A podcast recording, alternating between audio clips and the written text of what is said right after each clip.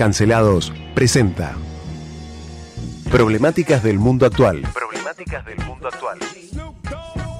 Ana Paula Gaul y Bruno Sansi. Noticias internacionales del día y el fin de semana analizadas en contexto.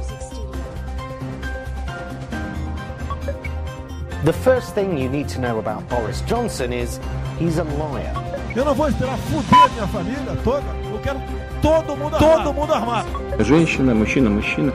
Мама – это мама. Отец – это отец. y nos sentimos muy identificados con todo lo que fue de la revolución hasta el presente.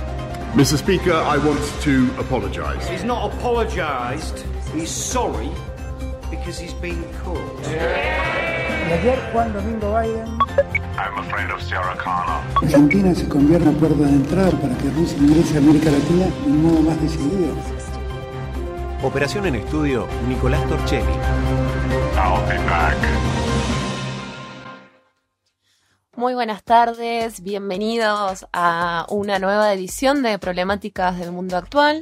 Ana Paula Gau, quien la saluda. Junto a mí se encuentra el profesor Bruno Sansi y en la operación técnica Nicolás Torchelli. ¿Cómo andas, Bruno? Bienvenido. Bien, hoy en este 20 de junio, este, Día de la festejando, Bandera. sí, Día de la Bandera, se llenó de, se llenó, las escuelas se llenaron de chicos hoy, eh, es feriado acá, por lo que recién hablé eh, con nuestro corresponsal es Colombia, es feriado en Colombia también, Mira. por el tema de las elecciones ayer, así que eh, lo que sí que en Colombia no hace el frío que hace acá.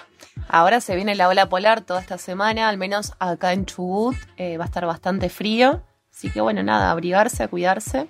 Sí, y Ulises Loskin feliz, obviamente, porque prefiere el frío Team al invierno, calor. Ulises. Y tenemos un programa musical hoy. Sí. Sí, vamos Sí, a, hacerlo un poco más distendido, aprovechando que de por sí es lunes, pero es feriado, teníamos noticias un poco, no sé si aburridas. Son pesadas, son noticias pesadas, sí. así que- Para hacerlo un poquito más distendido, eh, vamos a tener una buena cortina musical, Sí. vamos a ir tocando tema a tema. Este, así que bueno, arrancamos con el Sí. primer tema, ¿qué te parece? Así que estamos con el DJ Nico acá.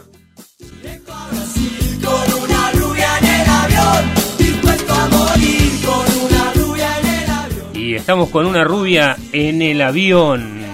No directo a Brasil, sino hacia algún lugar de Medio Oriente. Contame de qué se trata, Ana Paula. Tenemos acá la noticia recién salida del horno, un archivo clasificado que envió el FBI al juez eh, Federico Villena, juez del juzgado criminal y correccional de Lomas de Zamora. ¿Qué, qué nos dice este, este archivo clasificado? Mira, nos dice, básicamente, es eh, la data es del 17 de junio, o sea, El viernes. de el viernes exactamente. El FBI eh, es un archivo, dice United States eh, Department of Justice, eh, Federal Bureau of Investigation. O sea, Eh, FBI. FBI y Departamento de Justicia de Estados Unidos le dice, es el segundo informe que le manda al juez Villena, porque recordemos que hay un avión iraní venezolano detenido en Ezeiza y su tripulación también, y eh, tanto el ministro de Defensa de la Nación, eh, el señor Aníbal de Mors Fernández, había dicho que se trataba todo de un equívoco, de un homónimo, de un supuesto sospechoso. Una simple casualidad. Una casualidad Se de la vida. no es la misma persona. Exactamente. Y también el señor Rossi, el señor M, eh, el señor, el jefe de la inteligencia nacional, dijo, a mí más o menos me cierran las cuentas, tantos tripulantes, tantos entrenadores,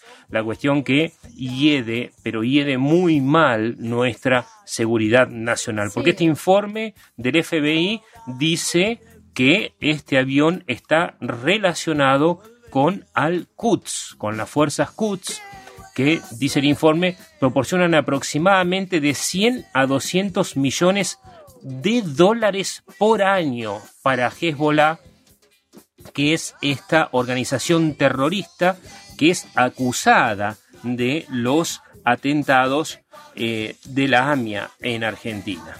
Así que eh, se trataría nomás, como dijimos nosotros, muy tempranito y antes de que se acuse a diferentes medios del país de hacer una operación mediática, justamente nosotros ya habíamos avanzado, sí, avanzado y habíamos adelantado que algo había muy mal con este avión. Sí, este informe proporcionado por el FBI hacia la Justicia Nacional Argentina habla justamente de esta relación entre el grupo iraní con las fuerzas Quds, que ya habíamos hablado el viernes, si no me equivoco, justo el mismo día que fue emitido este informe, sobre lo que eran las fuerzas Quds y eh, con los posibles eh, tres atentados ocurridos en Argentina por eh, estos grupos terroristas.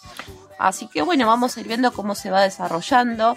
Ya hubo este primer avión y por suerte se pudo detener el arribo del segundo que venía, pero tanto Paraguay como Estados Unidos eh, proporcionaron información y se contactaron con las autoridades argentinas para eh, impedir justamente eh, el arribo de, estos de, estos pasajeros que venían en el avión por estar encabezando las listas de búsqueda internacionales, listas negras. Exactamente. la por orden. mismo motivo, eh, tanto Shell como IPF y, otras petroleras habían negado a proporcionarle combustible para que sigan viaje. Claro, lo que hacía, por lo menos decían los funcionarios de nuestro gobierno, es que esto no es porque no se le puede cagar nafta por las sanciones norteamericanas. Las sanciones son... No solamente son norteamericanas, son internacionales. Exactamente, y son porque eh, esta fuerza Quds proporciona, y leo, apoyo material a los talibanes y Hezbollah. La fuerza Quds ha tenido una larga historia de apoyo a las actividades militares, paramilitares y terroristas de Hezbollah brindándole orientación, financiamiento de armas, inteligencia, apoyo logístico eh, y el piloto está, está buscado, el señor Gallemi, ese homónimo que no era homónimo, sino el eh, objetivo, eh, que era el original exactamente, que aparte es financista y parte de esta empresa de aviación. Entonces operaba también en en campos de entrenamiento para Hezbollah en el valle de Beca, en el Lígano, y eh, entrenó más de 3.000 combatientes la fuerza Quds de esta milicia libanesa y eh, aparte de el financiamiento. Se sabe muchísimo de por dónde anduvo el avión, pero nunca se supo, excepto cuatro cargas, no se sabe de qué se trata. La empresa del avión no se quejó, o sea que estamos realmente ante un operativo eh, de inteligencia o de espionaje seguramente de niveles internacionales que nuestro gobierno ha negado y eso es lo peligroso porque los argentinos que murieron en la AMIA no son israelíes, son argentinos, o sea, son personas, es el atentado terrorista más grande de las últimas épocas en Argentina. Mm. Entonces, nuestro gobierno tiene que estar atento, no tiene que minimizar los riesgos que causa la muerte, la muerte de los mismos argentinos, ¿no? Así que bueno, pero nos vamos a Colombia. Ahora te invito a escuchar a Totola Momposina. Chinchorro y atarraya, la canoa de Bareque para llegar a la playa. El pescador. Totola Momposina viene de Colombia esta noticia y tendremos más durante la semana. Sí, ayer se definió, eh, se definieron las elecciones en el país latinoamericano vecino y Gustavo Petro llegó al poder, lo cual posiciona a la izquierda por primera vez en la historia de, de este país como fuerza. Está en el gobierno se impuso eh, contra Hernández con el 50,5% de los votos y tres puntos de ventaja. Sí, esto es muy importante destacar porque fueron elecciones que venían muy mal barajadas. Eh, el señor Hernández era lo que se llamaba en ese momento el viejito de TikTok, es una persona muy trampinizada, por decir así, refiriéndonos a Donald Trump. Tenía más ese perfil. Era más mediático. Era más mediático, pero por ejemplo nunca salió a dar la cara para un debate, mostró un desconocimiento muy amplio de la vida colombiana, sobre todo de la vida civil y de la vida de la gente. Y bueno, eh, avanzó Petro, que es un ex guerrillero de, del M-19, que fue indultado en su momento y concurrió tres veces a la presidencia eh, de Colombia. Y También, la tercera es la vencida. y la tercera es la vencida, dicen, y ahora va a ser un problemón que enfrente Petro, porque una cosa es ganar una elección y lo que nosotros, muchos están haciendo, bueno, se va a aliar con Fernández, se va a aliar con Cuba, se va a aliar Con. Ven- con Venezuela. Este, yo no sé si va a ser así, porque una de las cosas que sucede cuando las izquierdas eh, que son oposición llegan al poder es que en general no actúan como izquierdas.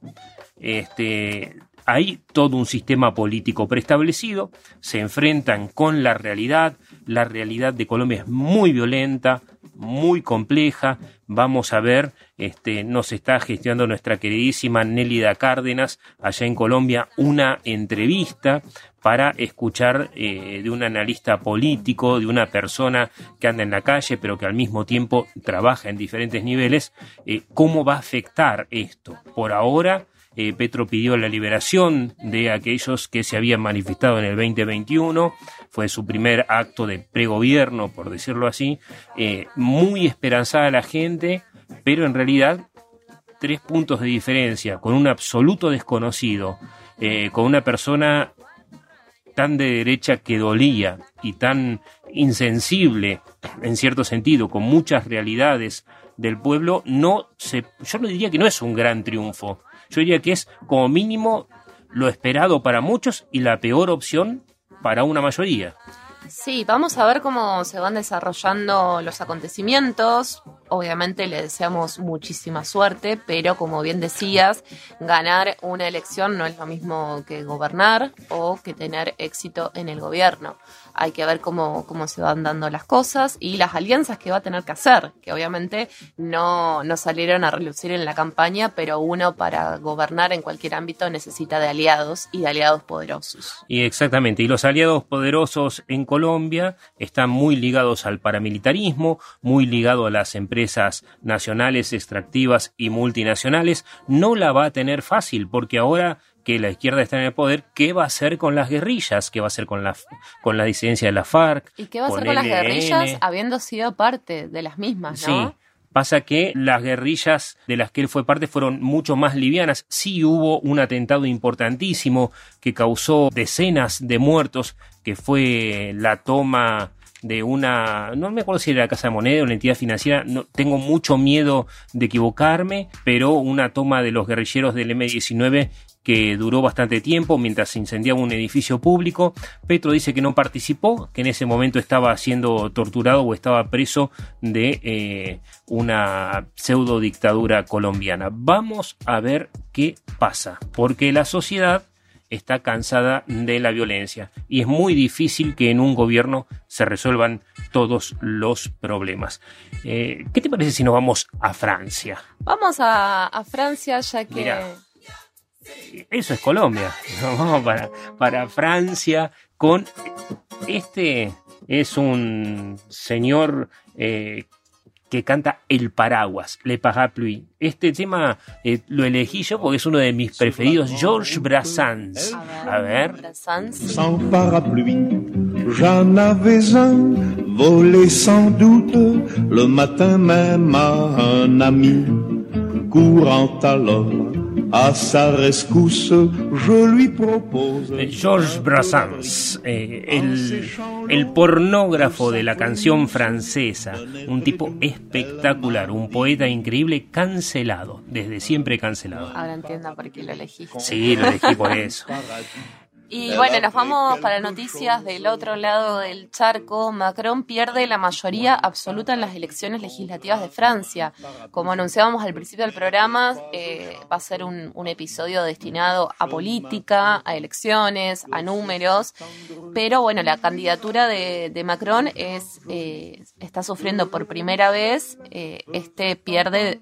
Es- esta mm, cesantía, digamos, de, de, la mayoría absoluta, lo cual lo va a forzar, como anticipábamos anteriormente con la noticia de Colombia, a, a tener que hacer alianzas. Sí, sobre todo en un país presidencialista como el francés, ya habíamos anunciado las primarias hace un tiempo, después se dio la definición entre Macron y Le Pen, que ganó Macron, fue un bastante Pero ganó aplastante. también ahí nomás. Claro, ganó, digamos, la presidencia. Ahora, el problema es que eh, tanto Mélenchon, con una gran alianza de izquierda, como Marine Le Pen, eh, a pesar de que tiene la mayoría, obviamente Macron, no le alcanza para gobernar. Va a tener que negociar. Y eso en Francia no tiene antecedentes. Vamos a ver qué le pasa. Por su parte, Marine Le Pen está prometiendo bloquear las reformas de Macron, empezando por las pensiones.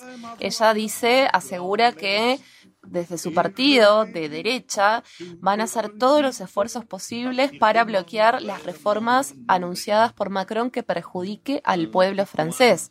Entre ellas atacó fervientemente la reforma de las pensiones, que también habla de la edad jubilatoria, ¿no? Sí, eh, Marine Le Pen, que pasó de 8 a 89 diputados, ¿no? Tuvo Un mucho éxito, mucho importan muy importante, dice que va a estar en contra de la baja, eh, perdón, de la alta de la edad jubilatoria de los franceses, porque ¿qué pasa? Cuando uno aporta a la jubilación, digamos, cuanto más tarde en jubilarse, más aportes hace.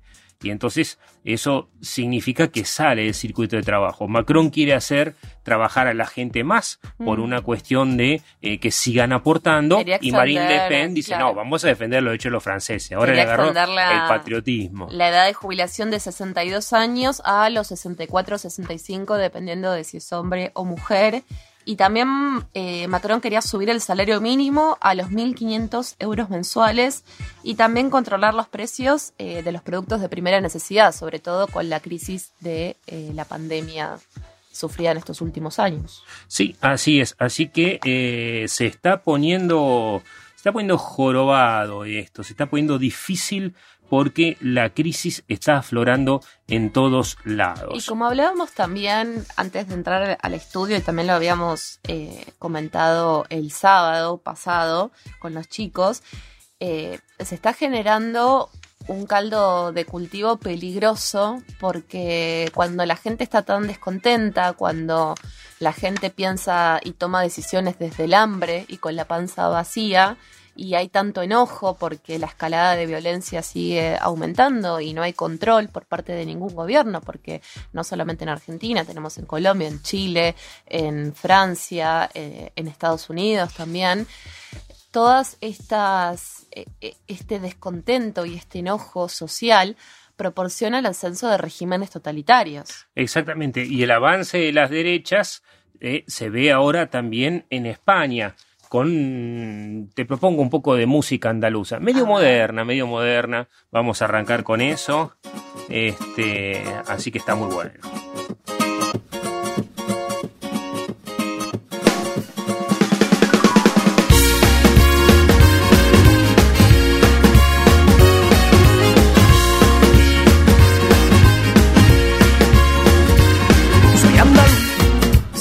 Nota cuando digo, y en mis ojitos porque echan luz.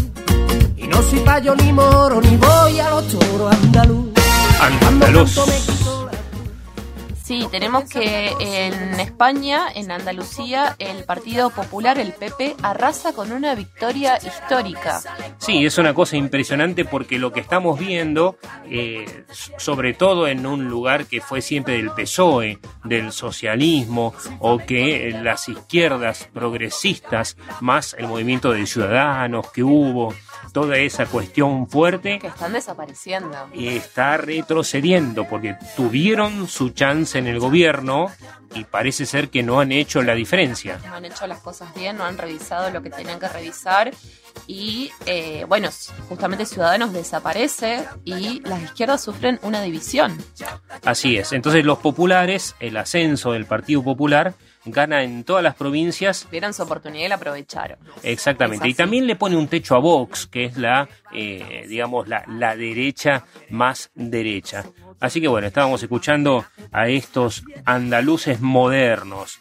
Ahora, ¿para dónde nos vamos, Nico, señor DJ? ¿Qué tenemos de tema ahora? Nos vamos a Japón, dice Nico, y entonces escuchamos Shimauta. Escuchamos al señor Alfredo Casero con un tema espectacular.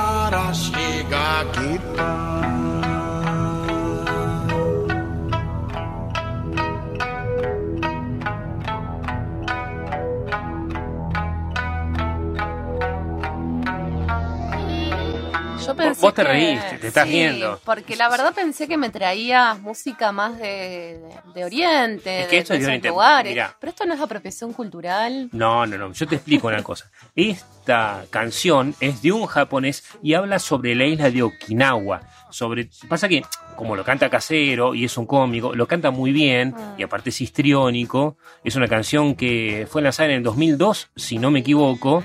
Eh, él ganó el premio Gardel a la mejor interpretación musical y rechazó el de revelación musical casero porque dijo, yo ya tengo tres álbumes, no es revelación, lo dejo acá el premio, pero cuenta la historia de Okinawa, cuenta la historia de cuando los japoneses son invadidos por los norteamericanos y asesinados y en realidad habla de las flores de la isla que son una alegoría a todos los muertos que quedaron ahí. Esto es porque no es falta de apropiación cultural, es, es falta de cultura lo que tenemos, es falta de conocer los japoneses, que ahora, ¿qué dicen los japoneses? Están en contra de... Están en contra del matrimonio entre personas del mismo género. No. Un tribunal japonés rechaza la legalidad del matrimonio homosexual. Según este tribunal, dice que prohibir el matrimonio entre personas del mismo sexo no iría en contra de la constitución. Eh, la verdad que es un revés para, para los derechos. eh, Es la ley, y sí, pero es la ley japonesa. Además, no solamente rechaza eh, el matrimonio entre personas del mismo sexo, sino que también eh, rechaza la petición de la indemnización que los demandantes proponían y pedían al Estado por el daño psicológico causado por su reticencia a enmendar la ley para legalizar los matrimonios. Claro, pues son 13 parejas que se quejaron de que diciendo no me está reconociendo mis derechos, indemnícenme porque me Entonces, siento claro, mal. por daño psicológico pedían la, la compensación económica de un millón de yenes, unos 7.000 euros, serían más o menos unos 6.300, 6.500 Bueno, dólares. estaban tan dolidos. Este, Es un dolor pequeño el que sintieron. Así que bueno, no sé, veremos si lo llegarán a apelar. Por lo pronto, Japón rechaza. eh, el Pero la. Corte Suprema de Japón rechazó, ¿eh? La Corte Suprema, o sea que esto ya tuvo varias instancias. Y tiene que ver también con la nota de la Federación Internacional de Natación, que Sí. dejó afuera a las mujeres transexuales. No alcanza con identificarte mujer para competir contra las mujeres ahora. Lo que propone la Federación Internacional de, de Natación es que eh, les prohíbe a las mujeres trans participar eh, en esta categoría femenina. Para, o sea, se los prohíbe a quienes no hicieron su tránsito de hombre a mujer antes de los 12 años. ¿Por qué? Por el tema de la pubertad. Porque dice Lo hormonal. que, claro, que haber transitado una pubertad masculina les daría una ventaja física ante No, mujeres. ¿en serio? Pues sí que tiene más músculos, mayor estructura física. Y lo que pasa es que la natación es un deporte que justamente te da ventaja eh, el tamaño, incluso el mismo tamaño de los pies, la- eh, que influye en la velocidad y en, y en demás cuestiones técnicas. Este, a quienes hicieron su tránsito antes de los 12 años se les permite competir en, en, competiciones femeninas y a quienes no, lo que se propone, porque hay mucha gente que calificó de, de transfóbica esta medida, es abrir una tercera categoría, es decir, una categoría masculina, femenina y una categoría trans. Ah, mira vos. O sea que Como una posible habría una solución. tercera categoría. Está surgiendo un nuevo mundo entonces. El Es- mundo transdeportivo. Porque justamente las mismas eh, mujeres que compiten, que entrenan y, y que viven de, de esto, que, que lo hacen a este deporte su, su trabajo, eh, se han quejado diciendo de la ventaja física y biológica con la que cuentan las- estas mujeres trans y eh, lo indican como un retroceso hacia la lucha de igualdad de, de las mujeres. No, no, estoy tratando de ser lo más yo cuidadosa veo- yo- posible. mira, yo no soy cuidadoso. Eh. Entonces, si se, si Mike Tyson dice me siento mujer, vamos a pelear en categoría femenina, ¿vos lo aceptás?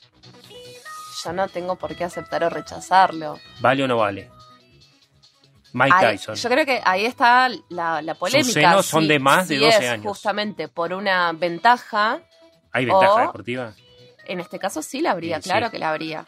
Pero sí. si lo hacen por una cuestión de realmente identificarse o por una cuestión de ya que no puedo ganar en mi categoría, compito en la otra. Ahora, si Mike Tyson se autoproclama mujer y en un ring, así mano a mano, le mete un bollo a una mujer, ¿sería o no sería violencia de género? Si él se autopercibe como mujer, no sé. Y es no, no complicado, sería, la verdad que es un debate y podemos estar problematizando y polemizando toda la tarde y creo que no llegaríamos No, a, ni- a ninguna solución. Bueno, no, no vamos a Chile entonces, ¿te parece? Sí, porque Chile enfrenta, No vamos a decir, no, pero tenemos nuestra musiquita de Chile. es verdad, Nico, haceme los honores, por favor.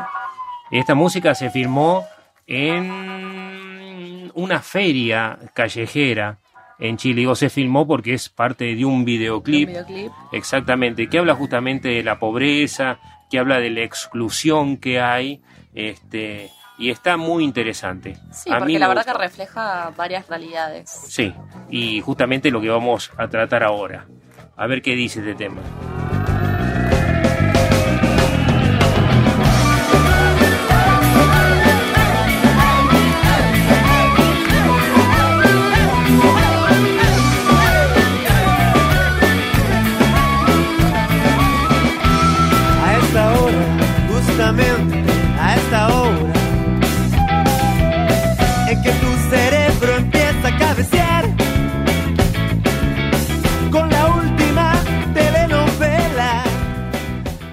Ahí estábamos escuchando este tema para referirnos a la última noticia que tenemos en la agenda de hoy, Chile y el desafío de las bandas criminales extranjeras.